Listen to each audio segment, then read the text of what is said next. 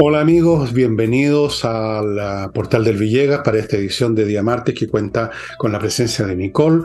Ahí está con nosotros. ¿Cómo le va Nicole? Muy bien, gracias, don Fernando. ¿Cómo está usted? Tan formal que salió. Don Fernando, doña Nicole, miren. Doña Nicole y don Fernando, ya. Todo bien por acá. Qué bueno. Bueno, eh, parto recordándoles a Ignacio, la guagua que está esperando que usted ayude a su papá para que a su papá le pueda comprar los remedios que lo mantengan viviendo. Ya les he contado la historia, no se las voy a repetir. Lo que ahora hay que hacer es actuar. Póngase en contacto, o sea, transfiera en la dirección que está apareciendo a mi lado, espero, y mande unos pesos para que este, esta familia pueda mantener a su niño vivo. Eso es lo más importante en la vida, son los hijos, ¿no es cierto? Y mantenerlo lo mejor que se pueda. Continúo con mis libros, estimados amigos, el Envejezco Muérase, que hoy día llegó un señor a mi casa que le firmara el libro, que le estaba gustando mucho, un señor de Estados Unidos, La Torre de Papel y E Insurrección. Usted los puede encontrar en el sitio elvillegas.cl slash tienda, los puede comprar de a uno, puede comprar un combo de dos, Envejezco Muérase y Insurrección, o puede comprar los tres. los dos paquetes, los dos combos tienen precios especiales de verano. Y termino recordándoles que este miércoles, o sea, mañana ya, y el jueves, los dos días, hay función a las ocho y media en la Casa del Jamón de flamenco. En cada día hay un conjunto parcialmente distinto y parcialmente el mismo. Son estupendos artistas, yo los conozco. Yo les juro que se conocen todo lo que hay que saber sobre el flamenco. Son grandes artistas y usted tiene la oportunidad de pasarlo muy bien llegando tipitino ocho y media, se ha reservado una mesa, se instala, pide unos tragos, una botellita, algo para picar, o come, hay comida, plato exquisito. Yo he comido ahí y me han tenido que sacar en camilla porque no paraba de comer. Y además va a estar el flamenco, amigos míos. Esto, la Casa del Jamón está en Tenderini 171. Y eso significa que está a metros de un estacionamiento subterráneo en Agustina. O sea, esto es súper cómodo y seguro. Usted llega, estaciona, camina ni siquiera media cuadra, cruza la calle y ya está en la Casa del Jamón y para irse lo mismo al revés. Así es que ya sabe, este miércoles y este jueves, los dos días, a las ocho y media en la Casa del Jamón. Y ahora vamos a tocar el tema más importante que preocupa a todos los chilenos. La última encuesta de CADEM lo manifiesta en la cifra, que es lo primero y de lejos que interesa a los chilenos. Y le vamos a preguntar a Nicole qué tiene respecto a este tema en sus diversos aspectos.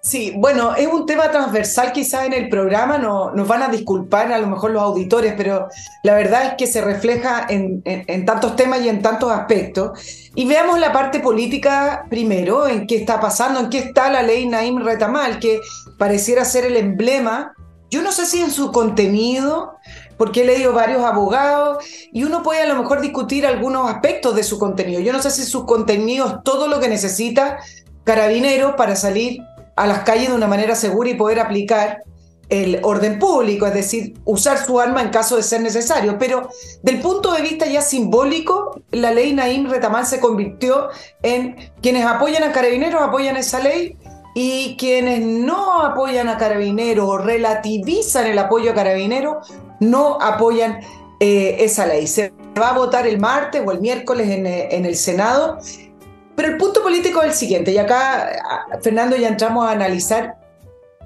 Pasó lo que dijimos que iba a pasar, pasó lo que sabíamos que iba a pasar y lo que se dijo que iba a pasar.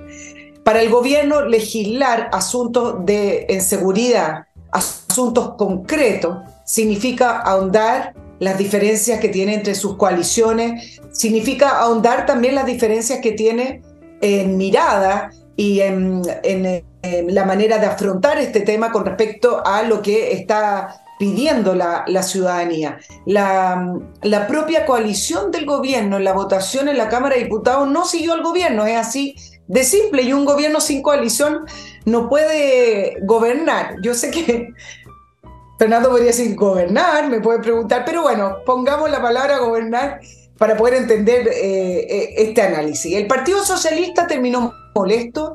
¿Por qué? Porque votó a favor de la ley Naín Retamil, Retamal, perdón, a renglón seguido, el gobierno sale con las indicaciones, esas indicaciones son las que se van a a votar en el Senado, indicaciones además junto con palabras como la ley del, gatillo fácil, algo que molestó al Partido Socialista y dicen, a ver, momentito, el gobierno salió a pedirme que votara a favor, voto a favor de una ley apoyada por el gobierno, pero resulta que el gobierno después no apoya la ley. Entonces el Partido Socialista se molestó.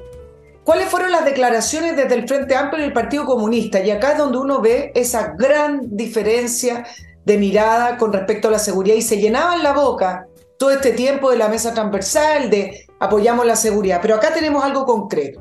Y entonces, ¿qué dijo, por ejemplo, el eh, senador Latorre, el senador de Revolución Democrática, que dice que ellos no descartan ir al Tribunal Constitucional si es que la ley sale tal cual es? ¿Qué es lo que dijo, por ejemplo, el alcalde Bodanovich, el, eh, el alcalde de Maipú, con respecto a esta ley? Estamos creando un Estado policial. ¿Qué dijo el Partido Comunista? No vamos a apoyar la ley Retamal, lo dijo Guillermo Tellier el fin de semana en una entrevista a Radio Nuevo Mundo. Entonces, estamos viendo en gloria y majestad por qué el gobierno, a la hora real de sentarse a la mesa a legislar, para poder darle atribuciones a las policías para de esa manera empezar a controlar el orden público, no puede porque su coalición no lo acompaña eh, en, esta línea. Y hay varios aspectos de las indicaciones que le ingresó el gobierno. Son varias, son más de 21 indicaciones para que ustedes puedan darse cuenta de cómo el gobierno cambió desde esa premura, desde, desde el funeral de la sargento Olivares, de vamos a perseguir la delincuencia, vamos a entregar todas las herramientas, bueno, de toda esa urgencia en ese apoyo que le dio la Cámara de Diputados, ahora le agregaron 21 indicaciones. Hay muchas que podríamos entrar a profundizar, pero creo que nos vamos a escapar un poquito en el análisis. Pero sí quiero hacer notar una que eh, levantó la abogada Nubia Vivanco, que es una abogada que yo entrevisté en mi programa, Fernando, tú la mencionaste, y que ha estado en la defensa de carabineros después de eh, la insurrección de octubre del año 2000 19. Y sobre esto dice que una de las indicaciones hay que leerla bien porque implicaría que el gobierno eh, expresamente está señalando que esta ley no puede ser usada por carabineros juzgados y condenados por el año de, por, el, por octubre del año 2019.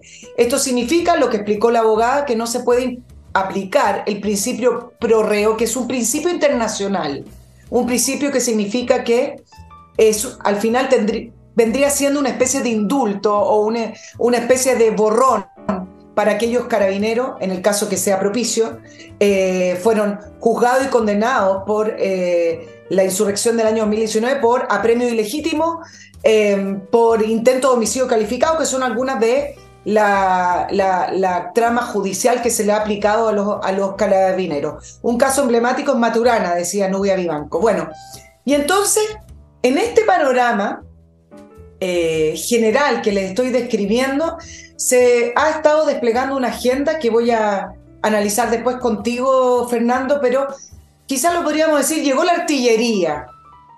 Eh, ¿Y cuál es la artillería? La ONU. ¿Qué pasó con la ONU? El eh, alto comisionado de la defensa de los derechos humanos de la ONU, es decir, quien sustituyó a Michelle Bachelet dijo que esta ley promueve la impunidad, no se ajusta a los derechos humanos internacionales. Yo consulté a abogados, me dicen que es así, así es simple. Simplemente no es así, hay cosas que le faltan a la ley, hay cosas que hay que ajustar en la ley, pero a grosso modo no es así. Entonces, ¿qué podría uno decir? Que aquí la izquierda y y yo creo que también la figura de Michelle Bachelet, que está muy involucrada en este gobierno, pidiendo a sus amigos que vengan a levantar argumentos para rechazar. Entonces, ¿qué puede decir la izquierda? O el propio gobierno, si quieren. No somos nosotros, es la ONU. Pero después ya quiero comentarles algo acerca de la ONU. Fernando. Un momentito. Ok. Estaba resolviendo un pequeño tema.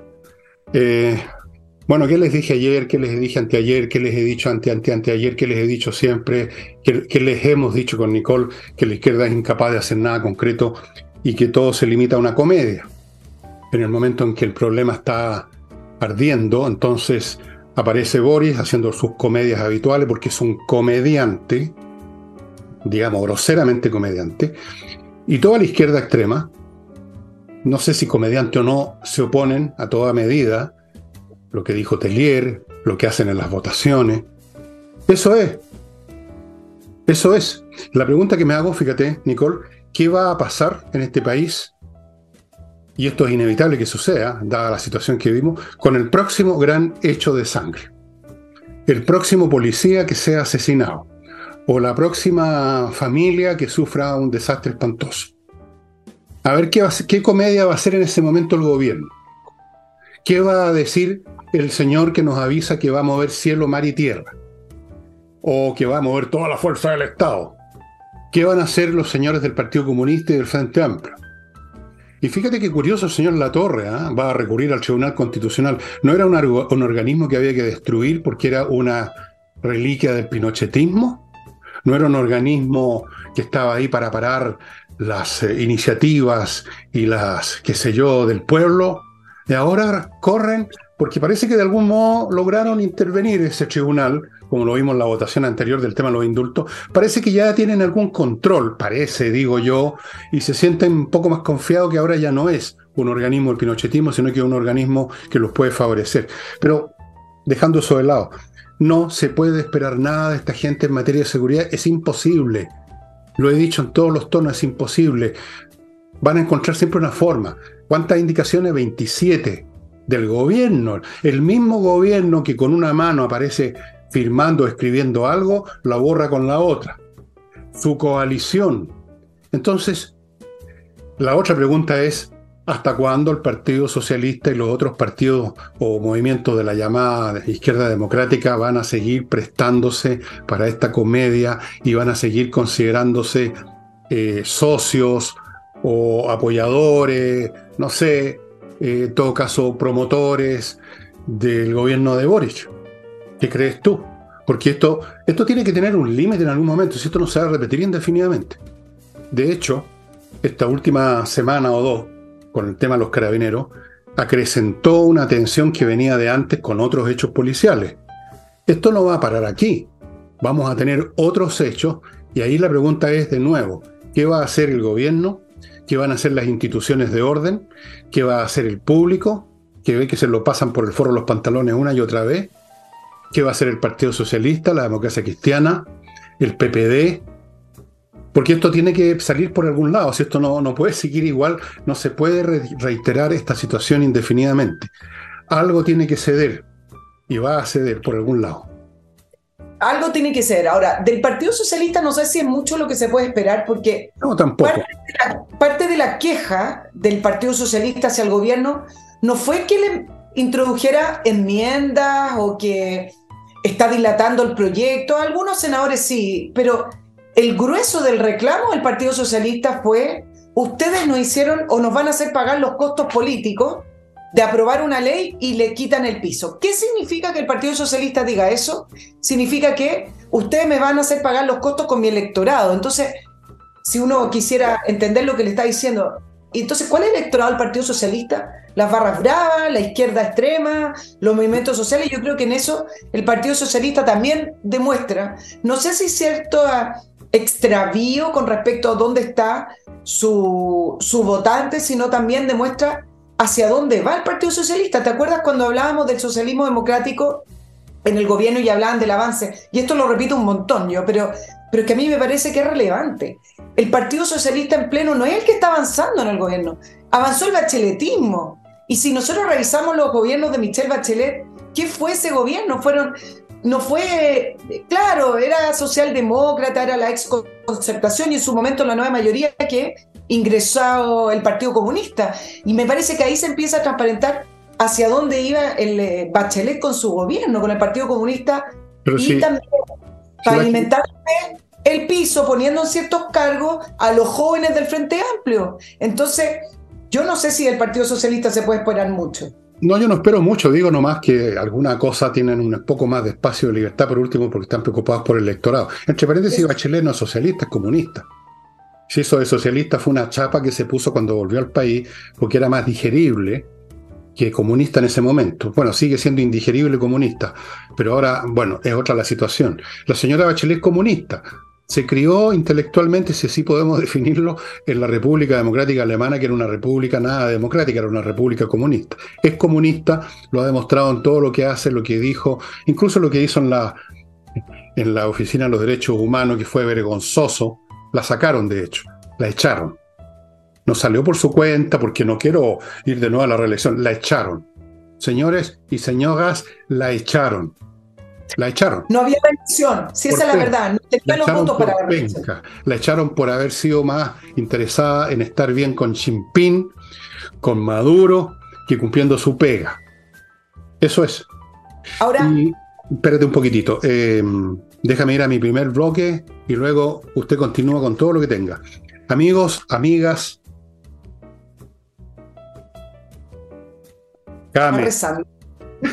No, no estoy rezando, creo que sí. No, me acuerdo ni cómo.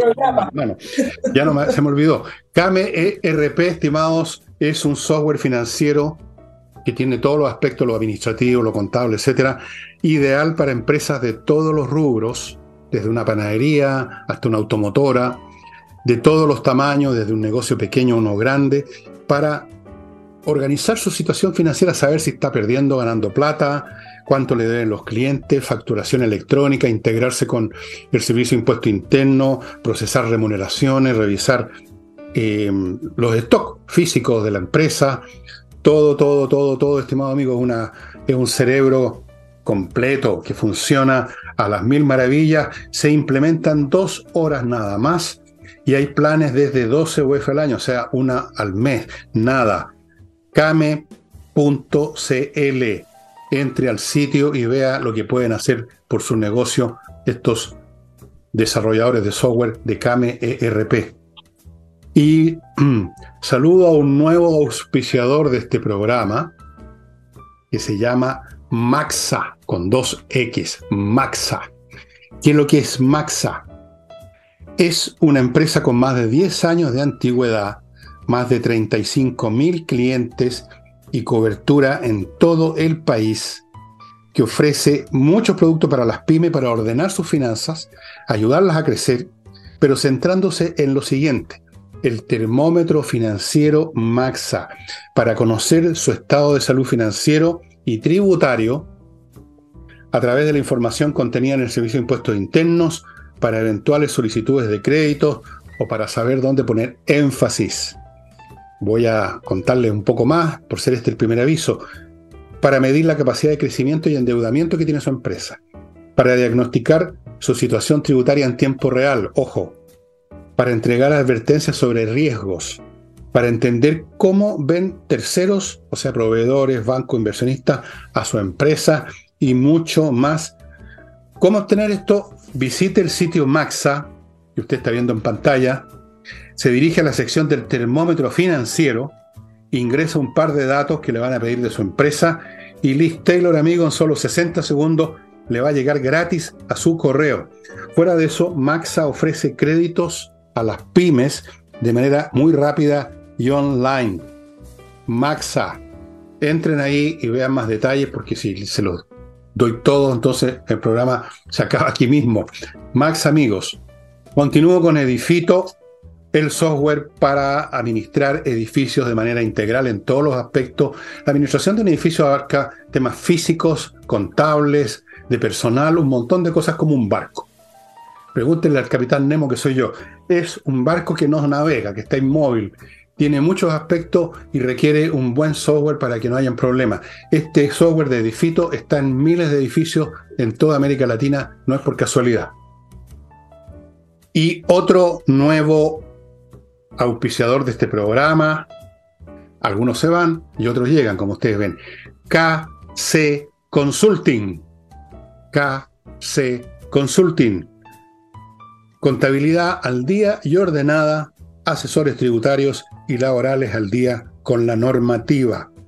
Le llevan a cabo una contabilidad completa, preparan su estado financiero, le hacen el balance. Todo esto es contabilidad, como ustedes ven. Le hacen la declaración de impuestos personales y de empresas, planifican su tema tributario, automatizan los reportes y los dashboards, no me pregunten qué es eso, kcconsulting.cl. Ustedes ven que hay un amplio repertorio de posibilidades para organizar bien su empresa, estimado amigo. Varias de estas cosas se complementan unas con otras pasaron los tiempos en que uno podía manejar una empresa con papel y lápiz como, hace, como hacía vuestro servidor para gran daño mío. Ahora ya no. Y ahora volvemos con Nicole. Sí, mira, con respecto al, tema de la ONU, que nos da para, para hablar muchísimo, eh, solo decir que me parece tan contradictorio que aquellos que han tenido en su programa de gobierno soberanía alimentaria, que no querían firmar tratados de libre comercio porque se perdía soberanía, y soberanía acá y soberanía allá. Pero cuando les sirve utilizar un organismo internacional, ahí no es un problema de soberanía, hay que regirse por lo que dice la ONU. Ahora, con todo esto, decir que esta disyuntiva que pretende plantear el gobierno, su movimiento social y sus partidos de izquierda, no es tal en el mundo desarrollado. La disyuntiva entre el orden público, la seguridad versus los derechos humanos está resuelta hace mucho tiempo en países desarrollados como en Europa, etc. Por supuesto que a veces hay abusos, por supuesto que a veces ocurren desgracias, pero esta disyuntiva que se plantea acá no es tal. ¿Y por qué? Porque durante muchos años en Chile se logró ingresar a través de leyes la agenda completa de ciertos organismos internacionales. Cuando se habla de la ONU, no es la ONU como ONU, sino que su organismo satélite, su organizaciones satélite, su ONG, su fundación. Entonces, en Chile se ha logrado aprobar leyes que son de esa agenda que me parece que quizá lo vamos a dejar para otro día, Fernando, que es una agenda que es bastante ideológica y que tiene que ver con la primacía de los derechos humanos, entendiendo los derechos humanos de otra manera, con una mirada bastante exacerbada de los derechos humanos, em, sin permitir a los estados poder de verdad imponer el orden, la seguridad y el Estado de Derecho. Entonces, no vengan a hablar de soberanía. Y se produjo algo interesante, un pequeño movimiento político, porque durante quizás este primer ciclo político con el Partido Republicano en el Congreso, se empezó a levantar el tema de la ONU y la Agenda 2030 y, decir, bueno, ¿hasta cuándo le vamos a hacer caso a organismos internacionales, ONG o, o esta agenda eh, sin primero poner las necesidades y la urgencia de nuestro país? Y eso fue el Partido Republicano. Pero con esta remetida del alto comisionado de los derechos humanos, que de independencia no tiene nada, porque ya sabemos cómo colonizaron estas instituciones. Resulta que el presidente de la UDI también empezó a levantar el tema de que la ONU no nos va a venir a decir a nosotros lo que vamos a hacer en nuestro país. Entonces, me parece que se está produciendo una especie de cambio de chip en el sentido de que por muchos años la clase política transversalmente transversalmente de centro derecha, de centro izquierda, de izquierda y de derecha, aceptaron los lineamientos de la ONU sin ni siquiera discutirlo. Era una verdad absoluta y me parece interesante este pequeño giro que vemos tímidamente que se está produciendo porque es hora de que empecemos a discutir otra cosa. Europa no habla ni posiciona a la ONU como la hacemos nosotros, Estados Unidos menos y muchos otros países menos. Tal cual.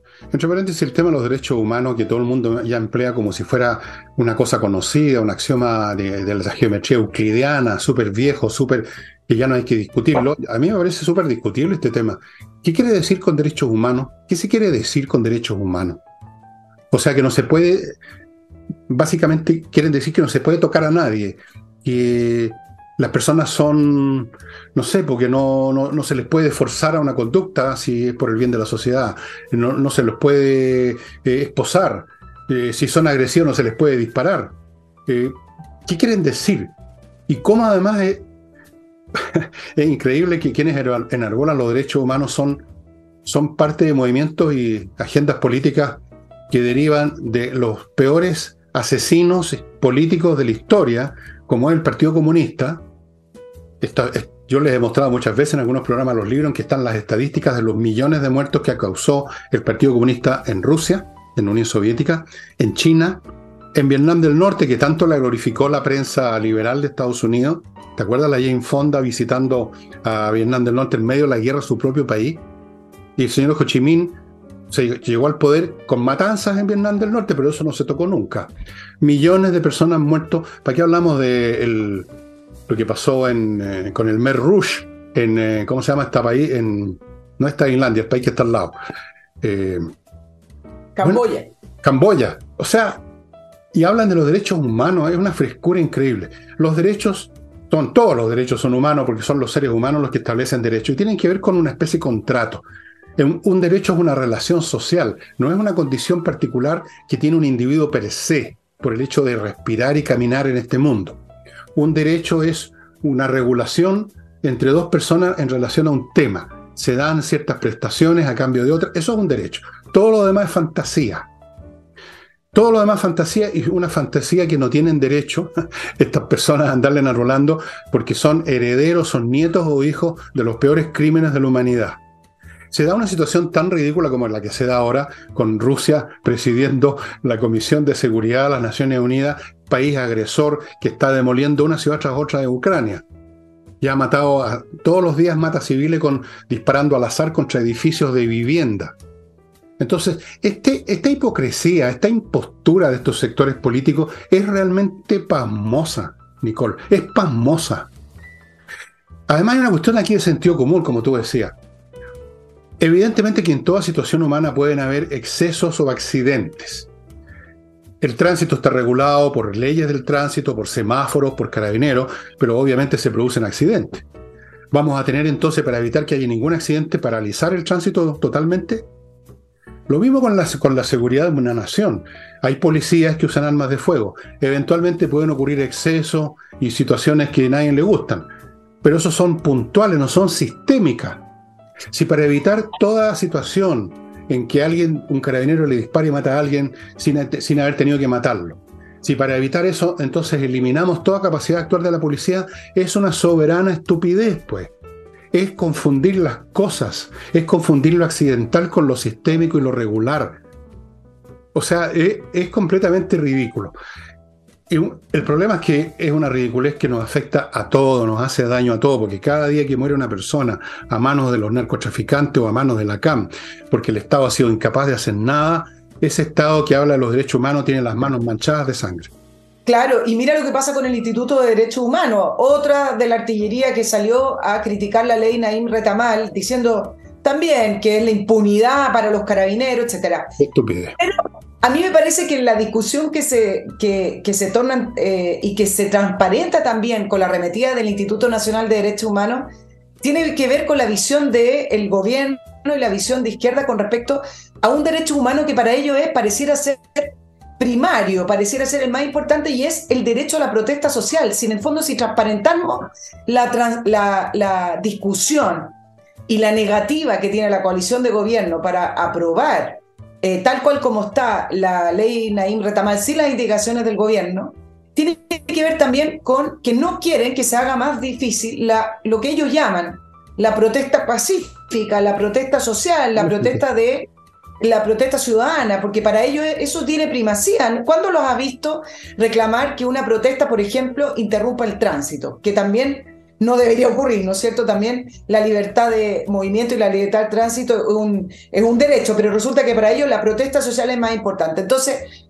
em, uno puede acá ya empezar a entender cómo miran ellos el orden ciudadano, el orden social, cuáles son las prioridades para ellos. Y en ese sentido esta ley complejiza un poquito más la, lo que ellos llaman, como ya dije, la protesta ciudadana, que es lo que ellos les interesa que no se vea interrumpida, que no se vea dificultada y que se produzca un poco, en, eh, no sé si en esa escala, quizás sí, de lo que pasó en octubre del año 2019. Sí, y además, ¿qué, es eso que llaman protesta social? O sea, ¿cuál es el objeto, cuál es el final? ¿Protesta permanente contra quién, contra qué? ¿Para obtener qué? Yo te voy a decir, la protesta social es un ritual de la izquierda para mantenerse a sí misma con vida. Es como la misa en la religión. O sea, cuando, cuando yo iba a misa, era cristiano, o sea, soy cristiano todavía, pero no voy a misa. En la misa no pasaba nada nuevo. Yo salí de misa y no, y no había unos ángeles esperándome ni cambiaba mi vida. Era un ritual que formaba parte de mi condición de cristiano, ir a misa. Era parte, digamos, de las acciones que se esperan de un cristiano, ir a misa, confesarse una vez al mes por lo menos, cosas como esas. Para la izquierda, eso que llaman movilizaciones sociales, que terminan siendo actos de vandalismo y desenfreno del lumpen y de los peores y de los tipos más pen resentidos de la sociedad, para ellos es un ritual necesario. Los reafirman sus posturas, les, refresca su, su llamémosla épica, mantiene a su electorado y no tiene ningún objetivo, no produce ningún cambio. ¿Qué cambio producía una protesta salvo la protesta del 19, que no fue una protesta, que fue una insurrección organizada, porque cuando realmente se quiere obtener un fin, las cosas se organizan insurreccionalmente, no basta con sacar unas cuantas personas a la calle. ¿Qué es lo que se obtiene con una protesta? ¿Qué es lo que ha, qué es lo que ha cambiado con las llamadas protestas? Cero. O sea, cambio positivo me refiero, porque destrucción, vandalismo, interrupción de la vida laboral, han habido enormes daños. Pregúntenle a toda la gente que perdió negocios en el famoso, en, la, en la llamada estallido social, todos los negocios que se hundieron. ¿Se les olvidaron la cantidad de negocios que tuvieron que cerrar? Por el, en Valparaíso pregunten, vayan a Valparaíso a ver cómo quedó esa ciudad. Bueno, voy a... Esta gente no tiene remedio, Nicole. O sea, aquí se requiere un remedio. Bien, voy a, voy a mi nuevo, a mi próximo bloque. Edisur una editorial chilena que edita títulos de importancia nacional e internacional con precios muy adecuados, libros bien hechos y con esta novedad que ya les he mostrado y les voy a seguir mostrando de libros que ustedes imprimen a la orden, libros que no están en librerías, que no se editan hace mucho tiempo, como este que lo tengo acá, lo vendo en 400 lucas porque es único. no, Sherlock Holmes, Memoria de Sherlock Holmes, uno lo manda a exprimir y te imprimen el ejemplar. Por supuesto hay otros títulos aparte de esto. Eso es una novedad absoluta. En Chile la tiene edisur.cl. Vaya, entre paréntesis, a la librería de ellos que está en compañía 1025. Continúo con AutoWolf, la empresa que va a su casa a arreglar la carrocería de ese automóvil y la tiene lista en un día frente a sus ojos. Ahora, si la carrocería está en demasiado mal estado, como ocurría con mi auto, se lo llevan. Pero se toma tres, cuatro días y listo, no semanas y semanas y semanas, y el trabajo es excelente, se lo puedo decir por experiencia absolutamente personal. Un día de esto les voy a mostrar las fotos, si es que me animo a sacarle fotos a mi auto, cosa que no me interesa mucho. Autowolf.cl ya saben que los autos me importan un huevo. Eh, continúo, amigos, con kmmillas.cl, el sitio donde usted va y vende sus millas acumuladas por los vuelos que no va a ocupar, millas que no va a ocupar, no piensa volar próximamente. Y ojo que las empresas las borran, de repente las borran y usted se queda con cero millas. Antes que eso pase, vaya a KM Millas y véndalas a buen precio. Continuamos con Nicole. Oye, eh, mientras estamos grabando el, programa, bueno, se está discutiendo en la Comisión de Seguridad del Senado la ley Naín Retamal, y en este minuto eh, esa comisión rechazó una de las indicaciones clave del, gobierno, y al parecer los ministros se retiraron bastante molestos, para que ustedes ven, la, vean y, y, entiendan la tónica en la cual se está discutiendo. Es decir, el gobierno dice que quiere seguridad, pero al final, si no le aprueban, por lo menos la comisión, sus indicaciones que pone una ley, deja una ley bastante más debilitada, bueno, ahí se retiran molestos. Y para hacer el, cuadro completo de, de, cómo se está moviendo el gobierno, bueno, el presidente Boric tenía que hacer algo, ¿no? Porque tanto que ha hablado de seguridad y, y tanto que ha apoyado carabineros y seguridad y carabineros, parece que fue mucho, y entonces aceleraron los 50 años del golpe. ¿Qué más podía mostrar para calmar a su gente y el domingo estuvo ya eh, inaugurando con logo y lema Memoria, Democracia y Futuro, haciendo distintas actividades para poder recordar una vez más el tema del golpe militar, todo con una puesta en escena, todo recordando constantemente el tema de las violaciones de los derechos humanos durante el golpe militar y la dictadura cívico-militar, como lo ha estado reiterando, y tiene planes para esto. Esto no solamente va a ser una puesta en escena. Por ejemplo, se refirió a que todavía hay detenidos desaparecidos eh, y para eso vamos a activar este gran plan de búsqueda. Ah, eh, van a empezar a desenterrar otra vez. exacto. Este es un año para ponerle más fuerza a esa búsqueda, solo por los 50 años del, de la búsqueda y del golpe. Y dice dentro de su discurso algo que me parece que contradice y refleja que está yendo en dirección contraria al presidente, porque dice, ¿Saben que más del 70% de la población actual de Chile no había nacido para el golpe militar? ¿Qué significa eso? Incluido él. Incluido él. Los 50 años del golpe debería ser con una mirada futuro, debería ser eh, una conmemoración, un recuerdo en la fecha. ¿Por qué tiene que ser una conmemoración del año completo? ¿Por qué tiene que ser porque el de eso. gobierno del año? Porque y mira lo que Claro, y para terminar, Fernando, hoy día estuve revisando las redes sociales de Camila Vallejo y ha estado todo el día levantando videos para nunca olvidar con el bombardeo a la moneda, gente llorando, gente con los brazos arriba con un con eh, armamento apuntándole, porque nunca hay que olvidar. Eso no es una mirada de futuro, pero bueno, tiene, tiene esta cartita para decirle a su gente, no, si de usted no me olvidaba, porque soy de usted, no soy de nosotros. ¿Qué otra cosa pueden hacer esta gente tan incompetente tan deficitaria mental intelectualmente? Además, lo, de ellos es una religión. Pues todas las religiones, perdonen los cristianos, pero yo conozco bien esa religión porque me crié en un colegio cristiano, etcétera, etcétera, etcétera. Bueno, viven en el pasado. La resurrección, el ascenso de la Virgen, cosas que supuestamente ocurrieron hace miles de años, si es que ocurrieron, vamos a suponer que ocurrieron. Eh, siempre hacia atrás, los mártires, eh, todos los mártires y los santos que ustedes recuerdan son personas que supuestamente las mataron en alguna persecución del Imperio Romano hace más o menos casi dos mil años. Entonces, ¿qué mirada a futuro le puedes pedir una religión? Y lo de ellos es una religión. Y viven de eso, no tienen otra cosa. Eh, son intelectualmente muy penquitas en general, y los incluyo a todos de arriba para abajo.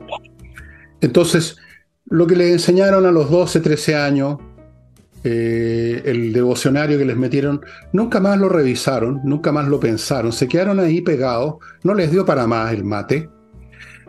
A eso se unieron conveniencias prácticas, ¿no es cierto?, hacer carrerita política, subirse a un cajón azucarero a vociferar ante un un curso, luego te escalaste exposiciones, llegaste a una alcaldía, después hasta llegaste a la moneda. Entonces hay una cuestión de conveniencia, hay una cuestión de sociabilidad, tú vives en ese mundo con otros por el estilo. Entonces tú nunca los vas a sacar de eso, no hay otra cosa que puedan hacer. ¿Qué agenda de futuro, dime tú, podría tener el Partido Comunista que vive caminando mirando para atrás? ¿Qué agenda podría tener la señora Vallejo que es comunista? Y repitiendo siempre las mismas tonterías de siempre. ¿Qué agenda futuro? ¿Qué futuro? Lo que tienen es uno, eso que se llama una aporía o un quiliasmo. Una, es algo así como la segunda venida de, Jesucristo, una cuestión épica que va a pasar en un momento indeterminado cuando llegue el comunismo, pero no está claro cuándo va a llegar el comunismo, cómo va a llegar Jesucristo, si en un avión, va a descender del cielo, la misma cosa. Es algo que no tiene concreción material, operativa, nada. Es un cuento religioso pero además un cuento religioso sin Dios, lo cual lo hace particularmente estúpido, porque por último las religiones tienen un Dios, tienen una trascendencia, tienen un valor metafísico, tienen un interés incluso. Es interesante una religión por ese lado, plantea las preguntas más importantes, pero una religión que no tiene Dios, que no tiene otro Dios que los personajes miserables que llegan al liderato en un momento dado, como los Leninos, los Stalin, que además eran criminales en serie, es, es realmente una caricatura de religión, y lo hace más torpe y lo hace más criminal también. Los regímenes más criminales que ha tenido la historia política e ideológica de la historia son los regímenes comunistas o cercanos al comunismo. Eso es un hecho histórico que usted lo puede verificar en cualquier libro, señora, señor. Así es. Ahora, hay un estudio que es tremendamente interesante porque no, nos muestra hacia dónde estamos caminando con el tema de la inseguridad y la criminalidad en Chile, porque gratuito no es. Y hay una dinámica mundial que creo que eh, se da en este continente especialmente. Mira, hay un estudio que hizo el panel de expertos del Centro de Estudios Internacionales de la Universidad Católica junto al Mercurio, eh, donde se le preguntaba a los expertos acerca de esta dicotomía entre democracia y seguridad y, Estado de, Derecho. Ahora, ¿por qué se le preguntó a estos expertos? Porque vienen hace muchos años las encuestas, no solamente a nivel nacional, sino que también a nivel internacional, arrojando crecientemente que los ciudadanos están dispuestos a sacrificar la democracia por el orden y prosperidad y se muestran indiferentes al régimen político, es decir, a la democracia. Y por supuesto todos los expertos dicen, bueno, esto eh, tiene una deriva autoritaria, esto finalmente termina, empieza quizás con el control del orden público, la seguridad, pero suele terminar mal, suele terminar, terminar en un autoritarismo. Y los expertos plantearon en este estudio que para enfrentar la criminalidad es importante respetar y entender cuándo se está pasando a llevar el marco constitucional de cada país. Por ejemplo, te voy a dar el ejemplo del Salvador porque esto lo voy a juntar con otra encuesta porque el fenómeno es tremendamente atractivo para poder analizarlo. El Salvador lleva un año con estado de excepción donde la gente no tiene aseguradas sus garantías constitucionales. En la última encuesta CADEM en Chile se preguntó acerca de la imagen de 12 presidentes latinoamericanos. Para que ustedes sepan, Bukele salió en el primer lugar con imagen positiva, con un, 67% de apoyo, y Maduro, por el contrario, fue el último presidente en esa lista con un 94% de imagen negativa o de rechazo.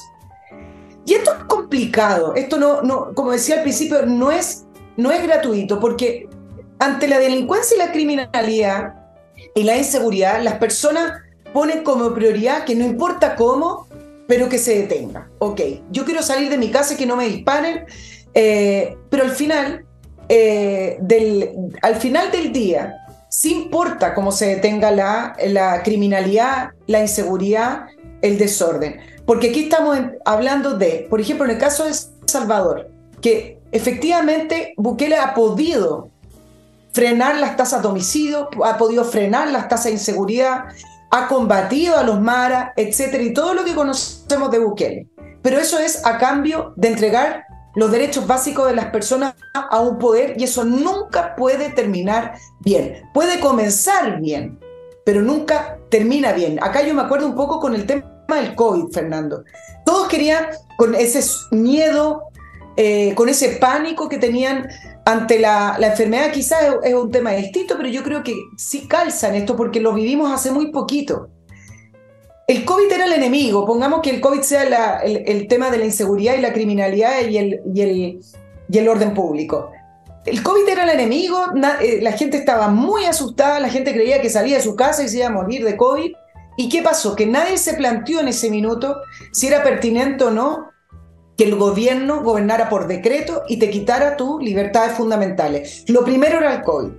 Bueno, dos años pasó para que recién restituyeran las libertades constitucionales como corresponde, todavía estamos con emergencia, y no hubo ningún análisis de los efectos que, eso causó. Y en el caso de El Salvador, leyendo una entrevista a un em, periodista que se autoexilió porque denunció que Bukele en un inicio de su gobierno había llegado a un acuerdo con las bandas criminales, con los maras, para bajar las tasas de homicidio y que a cambio no lo iba a deportar a Estados Unidos, aunque lo solicitaran, hicieron un, ahí un, supuesto acuerdo. Bueno, ese periodista salió de, El Salvador porque eh, fue, fue perseguido y resulta que hoy Estados Unidos, en un informe secreto, sí reveló que hay antecedentes para poder decir que Bukele negoció con esas bandas. Ahora, ¿qué pasó con esas bandas? Ustedes dirán, pero ¿cómo? Si las tiene todas en la cárcel. Se quebró ese acuerdo. Se quebró ese acuerdo porque después de ese acuerdo vinieron tres grandes matanzas donde murieron una cantidad importante de civiles salvadoreños y Bukele dijo, hasta acá no más llego, y los agarró y los metió en la cárcel, como ustedes ven esas imágenes de, del control de pantillas en, cárceles de, de alta, de alta seguridad. Pero ¿qué es lo que dijo este periodista eh, del Salvador, Carlos Martínez? Que me parece que resume lo que quiero decir, la desarticulación de las, de las pandillas y volver a tener seguridad y orden público nos costó la democracia en El Salvador. Bueno, tengo dos comentarios a eso. Dos. Primero, esto me acuerdo lo que me contó una, amiga mía y de la familia, que hace negocio en China y que conversaba con señoras que veía en un mall en, Pekín, en, en Beijing se llama ahora. Y le hacía comentarios acerca del régimen, que los vigilan, que las cámaras, decía, ¿qué nos importa a nosotros? Estamos comprando unas carteras Vuitton maravillosas. A la gente no le interesa tanto la libertad porque en primer lugar, ¿qué harían con ella? La persona común y corriente, ¿en qué, uso hace su libertad, salvo para cambiar el canal de televisión? La gente quiere seguridad en primer lugar y eso me parece razonable. La libertad es un tema bastante secundario para la gente. La gente quiere eh, obtener bienes materiales, satisfacer sus necesidades, eh, tener eh, un excedente para pasarla bien y vivir seguro. Y nosotros lo vivimos en Chile con la época del régimen de Pinochet, perdónenme, pero los que vivimos esos años sabemos perfectamente cuál era el tenor psicológico de la enorme mayoría de la población. Era ese. A mí, ¿qué me importa que hay unos tipos presos, que hay unos tipos que se los llevaron? A mí no me va a pasar nada porque yo no estoy metido en nada, yo estoy trabajando, hago mis cosas, me importa un huevo. Eso era. Esa es la primera cosa. La segunda es que cada día tiene su afán. En un momento dado tenemos un problema de seguridad feroz y hay que usar los métodos que sean, ya se verá más adelante eh, cómo resolver el problema de que el régimen está empezando a convertirse en autoritario. Eh, no podemos, digamos, no hay ninguna fórmula en ningún aspecto de la vida que te garantice un remedio perfecto que se va a mantener sin cambios eternamente. Eso es una situación absurda. Hoy en día tenemos un problema de seguridad y hay que enfrentarlo con los medios que sean. Una vez que el, problema se empieza a resolver, los mecanismos solo se van a empezar a disolver como lo vimos con el COVID, pues. Con el COVID. La cosa empezó a decaer, el miedo de la gente, y ya no andan unos cuantos viejos lesos, no andan con la mascarilla puesta, porque la mayor parte de la gente no lo hace y se vive normalmente. Entonces, ok, hay un peligro, pero primero enfrentemos el peligro número uno. El peligro número uno es que el país está con problemas de seguridad. Cuando llega una persona a la posta central con una herida de bala y se está desangrando, se va inmediatamente a curar la herida y no se ponen a pensar que a lo mejor el remedio que le están dando le va a causar un problema hepático en, un mes más. Eso es un concepto absurdo. Ya se verán un mes más que se hacen los problemas hepáticos, mientras tanto hay que salvarle la vida. Y eso es lo que hizo Bukele en Salvador. Y cuando llegue el momento los que hubo, los salvadoreños verán manera de resolver, si es que lo quieren hacer, el problema Bukele. Pero mientras tanto, el problema eran los maras. Eso es. Aquí yo mismo aplico el mismo concepto para Chile. No estoy llamando un buque, le estoy diciendo que primero veamos los problemas urgentes y graves y no empecemos a preocuparnos lo que va a pasar en un año o en cinco, porque ese es un problema de un año o cinco y ahí se, también se tendrá que enfrentar y vamos a estar siempre enfrentando problemas y teniendo que resolverlos en el corto plazo, que es el plazo dentro del cual vivimos, no vivimos en el largo plazo. Así que esas preocupaciones de esas personas me parecen, digamos, irrelevantes, para serte franco. Serán muy académicos, pero me parece que su planteo es irrelevante, es pedante incluso. No, yo, en esto estoy en desacuerdo, yo creo que cuando, cuando uno es capaz de entregar esas, esas facultades al poder, uno ahí se está casando con el diablo. Yo creo que es muy, muy rápido entrar en eh, un, eh, en un eh, régimen autoritario sin que uno se dé cuenta, porque en el caso de Bukele, efectivamente, ya van a venir las elecciones, ya íbamos a ver, pero en el caso de Bukele, que lleva un año de estado de excepción, resulta que mientras todos están preocupados y le aplauden la, la lucha contra la inseguridad, ha hecho reformas a través de decretos, ha hecho reformas importantes al sistema político, que a la gente no le importa ahora, pero cuando vengan las elecciones o si se quiere perpetuar en el poder le va a importar. Bueno, Entonces, Me parece que esa simplemente una, una mirada de alerta en decir que cuando las cosas no se controlan a tiempo, es decir, este gobierno uno no espera mucho, pero por lo menos hay un Congreso que funciona y espero que tengan la seriedad y la responsabilidad para aprobar, aprobar las leyes que sean necesarias para restablecer el orden público. Pero si no lo hacen, resulta que sí va a venir un candidato a prometer y quizás lo va a hacer, pero el camino que se está pavimentando es muy malo. Puede ser, pero ya se verá al final de ese camino. Mientras tanto hay que resolver los temas del, presente. Si los salvadoreños de forma mayoritaria apoyan a Bukele, ¿qué, ¿qué podéis decir a eso tú? Ellos sabrán mejor que uno como las situaciones que han estado viviendo en su país. Y saben que el remedio, como todo remedio, puede causar, como llaman, externalidades, puede tener malos efectos negativos, hasta una aspirina. Pero en un momento dado tú te tomas la aspirina porque te duele la cabeza. No te pones a pensar que a lo mejor en un mes más te va a venir acidez al estómago. Yo creo que esos análisis, ok, tienen un valor si tú quieres académico, pero desde el punto de vista de la inmediatez de la vida me parecen absolutamente irrelevantes ese tipo de análisis. Muy de académico esa cuestión. Cuidado, cuidado, que va a venir el autoritarismo. Sí, claro, puede ser, pero mientras tanto hay unos tipos maras que están matando gente. Hay que hacer algo al respecto. ¿No es cierto? Y voy a otro, mm, a otro bloque, estimados amigos. Y entre paréntesis, en Chile vamos a eso, si es que no, no, no, no hace este gobierno, como está claro, no hace nada, el Congreso no hace nada y se dan vuelta. Bueno, ¿qué esperan? Después no lloren con la leche derramada, estimados amigos. Eso no le digo. No se pongan a llorar después cuando se den ciertas situaciones en este país.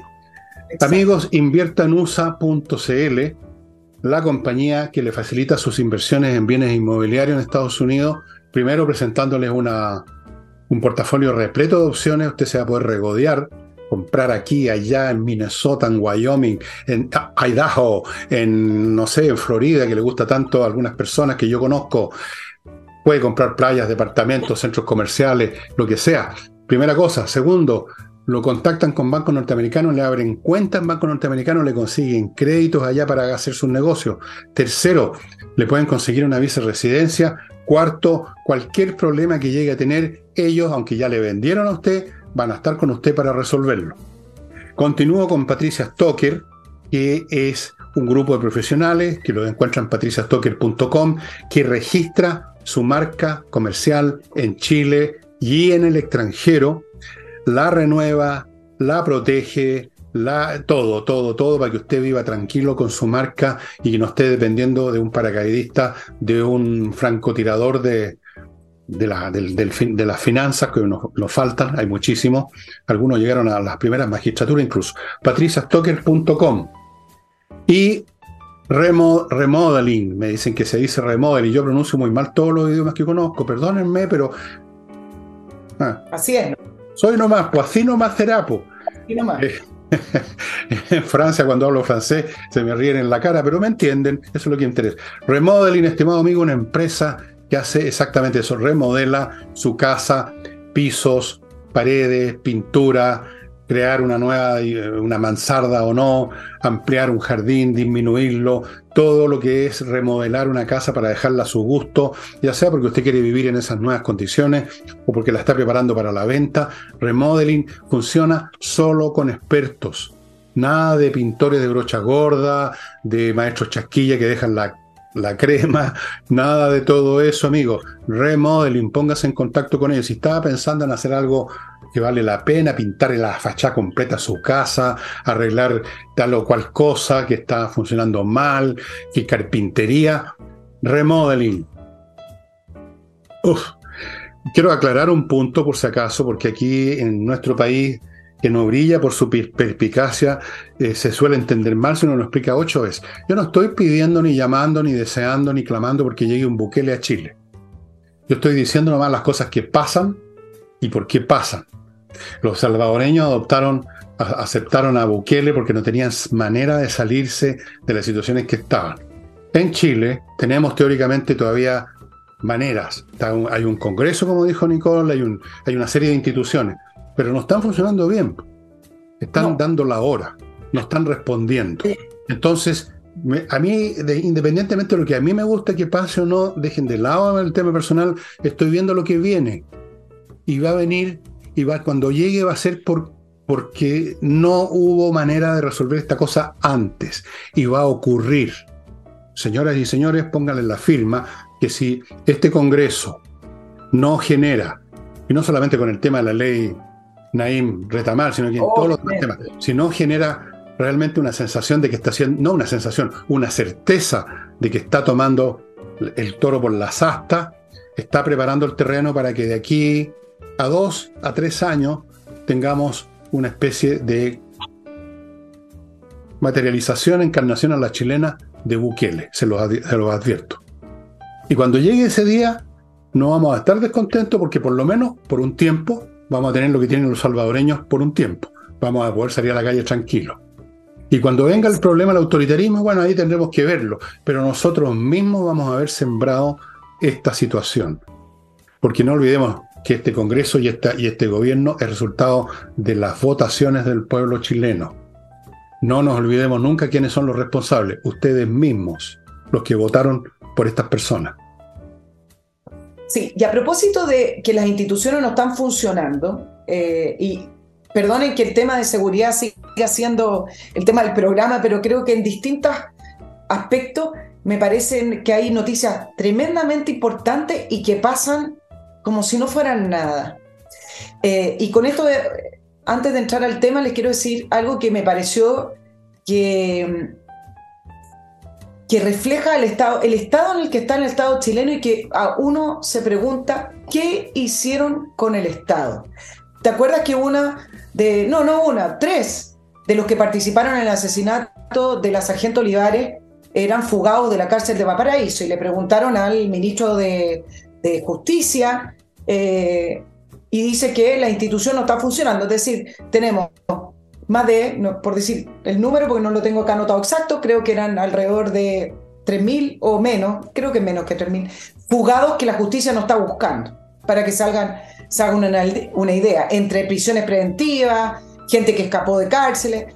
¿Por qué? Porque la institución no funciona, no tienen cómo, no dan abasto o no tienen recursos. Donde uno rasca un poquitito, donde uno raspa un poquitito el Estado, el Estado no está funcionando o no, no está a la altura de las necesidades. Y entonces ahí uno se pregunta, ¿qué hicieron con el Estado chileno? Durante más de 30 años o 30 años, Chile lo único que hizo fue crecer. Por lo tanto, no pueden decir que es un problema de recursos. Pero resulta que el Ministerio de la Mujer, que las políticas de no sé qué otra cosa y las cosas realmente importantes de robustecer la institución y ponerlas al día se fueron quedando atrás. Supimos acerca de el puerto de San Antonio como uno de los principales puertos de destino de droga. ¿Y cuál fue la noticia? Que no tienen escáner de container. Y resulta que para poder postular un escáner de container que sea una licitación se demora un año, entonces ya le avisaron a todos quienes quieran traficar drogas por el puerto de San Antonio que pueden pasar porque no hay escáner de container. Lo mismo que en Colchane, donde tenemos una inseguridad y un paso prácticamente abierto. Es una precariedad que no se condice con la plata que ha entrado al Estado. ¿Qué hicieron con los recursos que produjimos todos los chilenos? Esa es una pregunta que hay que hacerse porque el Estado chileno no lo único que hizo fue engordar y no hacer las cosas que necesitaba. Ahora, todavía no entro el tema, pero dicho eso, leí una entrevista que me pareció tremendamente importante lo que dijo y resulta que nadie dice nada. Y esto a propósito de la inseguridad y el crimen organizado, porque estamos discutiendo esto todos los días y el gobierno dice que levantó la agenda contra el crimen organizado. Cuatro millones de dólares se supone que se le va a entregar a distintas instituciones para reforzar el combate al crimen organizado y sin embargo tenemos un problema gravísimo con los gendarmes en las cárceles. El fin de semana, un gendarme de manera anónima de una entrevista al diario La Tercera contando cómo era ser gendarme en la región de Tarapacá, región que dicho sea de paso es una, o creo que es la región con la tasa más alta de, de homicidios en Chile. Y además que tiene una población penal con un 45% de extranjeros. Y él, en el anonimato cuenta situaciones que ocurren en Gendarmería. Dijo muchas cosas importantes que reflejan cómo se están manejando gendarmes al interior de cárcel y cómo se manejan estas bandas de crimen organizado y de crimen internacional. Eh, falta, por ejemplo, de insumos, herramientas, preparación, todo también muy precario. Radios obsoletas que son interceptadas por las bandas o por drones, eh, muy fáciles de intervenir. Habló de la carencia de algunos recursos. Ok, pero por último, eso es un tema de recursos. Pero el punto más relevante que estamos ante el avance del crimen organizado de bandas internacionales y lo que primero nos debe preocupar es que este crimen organizado o que estas bandas de narcotraficantes no capturen el Estado, no coapten el Estado y no penetren el Estado. y no se parte con la presidencia. Dime, Fernando. No, digo que ya estamos terminando el programa, ya prácticamente así. Pero, pero si no lo termino no se va a entender. ¿Alcanzo? Ok, pero... Ok, dale. ¿Y qué es lo que dice el gendarme? Que en la cárcel hay una cantidad altísima de funcionarios que consumen drogas. Que en gendarmería no hay política establecida en relación al tema del consumo de droga y que se le hace test de droga a los gendarmes una vez al año y es por una tómbola. Se consume cocaína, marihuana, tusi y nombró varias otras. Imagínense, voy a dejar de lado incluso el riesgo de manejar armamento, que es el armamento que manejan los gendarmes, con una persona que esté bajo los afectos del, de tusi o de la cocaína con alucinógenos. Pero esto es el camino a la corrupción directa con bandas de narcotraficantes que de un, en un segundo a un gendarme que consume, lo coapta, lo corrompe y lo compra. Y este es el inicio de la coopción de las bandas criminales y del narcotráfico en el Estado chileno. Y esta entrevista pasó, ¿ah? nadie, nadie responde. Hay una inacción tremenda. Bueno, pero es que lo que pasa es que no existe el Estado ya en Chile, literalmente. Existe una máquina para repartir pituto. Casi siempre ha sido así, solo que se notaba menos. Era más pequeño, la economía era más pequeña, la gente todavía estaba más controlada por sus propias formaciones en, colegios y familia, había un control social que funcionaba independientemente del Estado, hasta los delincuentes tenían reglas, digamos, distintas comportamiento. Yo conocí ese Chile, yo lo viví.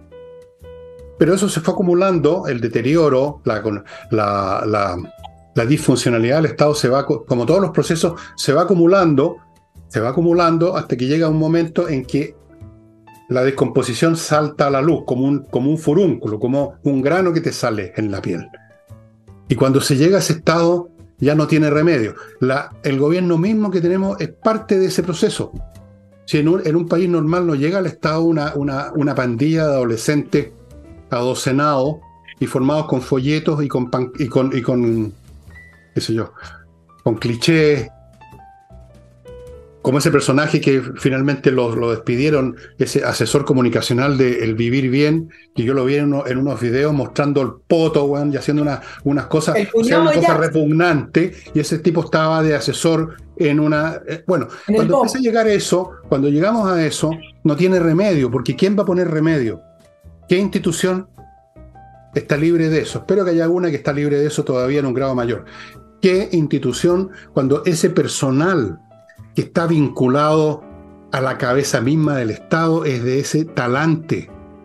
Tuviste esos videos, ¿no? De ese personaje contoneándose a poto pelado en una calle con una banda de degenerados y llegó a un cargo público. Y lo echaron simplemente por, por una cuestión puramente casual, que alguien dijo, oye, descubrió que eh, es pariente de Jackson, que... Claro, pero ¿cuántos más hay? Cuando se llega un momento en que hay un tipo que en un acto público se mete una bandera de chilena en el poto, bueno, tú andas sacando conclusiones de la descomposición moral, de la corrupción, de la estupidez. Este estado está podrido ya. Es una pura fachada, son los edificios, las escalinatas, las puertas de bronce, pero detrás de todo eso es pura corrupción, descomposición moral y imbecilidad elevada al cubo. Yo no sé cómo se va a resolver eso. Realmente, realmente no. Yo lo he dicho ya antes y lo vuelvo a repetir. No soy optimista respecto a esa materia. No veo qué fuerza externa, qué intocables van a llegar a salvar esta cuestión. Y un pueblo además completamente barbarizado, barbarizado intelectualmente. Un pueblo que, como uno lo detecta los viernes en la noche saliendo a las calles, está dedicado a escuchar el tun tun tun. Digamos, esto te parecerá anecdótico, pero es un pueblo barbarizado, o sea, que ha retrocedido histórica y culturalmente a la edad neolítica más o menos, y que se siente contento cuando llegan unos ignorantes, digamos que no se saben ni limpiar el culo, weón, llegan al, al poder. Entonces, cuando llegan a pasar esas cosas, ¿cómo se pone remedio? Yo no veo por dónde, pero sí usted puede poner remedio a su, a su seguridad financiera por lo menos en compreoro.com en puntooro.com, donde puede comprar oro y plata, el metal precioso, en lingotes, en moneda, todos certificados por la Universidad Católica de una pureza del 99,99%. Estimado amigo, una manera de tener algo en sus manos literalmente, que no se va a desvanecer, que no se lo van a chupar, que no va a desplomarse en una bolsa. Tenga oro y plata, compreoro.com. Continúo con Ángel Hey. Gracias Ángel por lo de la otra vez. Ángel Hey, el mejor corredor eh, de propiedades de Chile, el único que todavía logra el milagro de vender con sus métodos especiales. Póngase en contacto con él y no olviden mi climo, mi climo, la mejor climatización para ustedes en verano, en invierno y en toda estación. Y muy importante para los alérgicos como yo, filtra el polvo. No los polvos, el polvo, dije. Que quede claro, yo soy normal, soy un hombre completamente normal. Y con eso, estimados amigos, estamos llegando al final del programa. Perdónenme el pesimismo, pero llega un momento, sobre todo cuando uno por razones profesionales tiene que estar todos los días rastrillando las noticias, en que francamente uno pierde toda esperanza, Nicole, porque realmente y objetivamente, ¿por dónde, dime tú, ves un líder, un movimiento, una institución que pueda cambiar las cosas? Yo no la veo. Hoy no la hay, pero hay. y eso es lo que da la esperanza. La esperanza es lo último que se hay vacío, hay vacío de liderazgo. Así que pues, hay, es el momento de que surja. Lanza tu candidatura, pues, Nicole. Esta es la época de las mujeres ahora, pero. Ya. ¿Verdad? Con la discriminación positiva, dos, no, para nada. Por los méritos, vamos. bueno, por eso mismo, por los méritos. Ya, estimado amigo, nos estamos yendo. A lo mejor, yo espero estar 100% equivocado. Quiero que el día de mañana digan, Villegas un saco de arrayán florido, se quedó con todo el país, le está yendo estupendo, maravilloso. Yo voy a estar contento que así sea. Yo mismo me voy a meter dentro de una jaula y voy a poner el candado y voy a tirar la llave para afuera. Pero lamentablemente no creo que ocurra. Y eso sería todo, estimado amigo. Nos estamos viendo mañana. Chao, estén bien.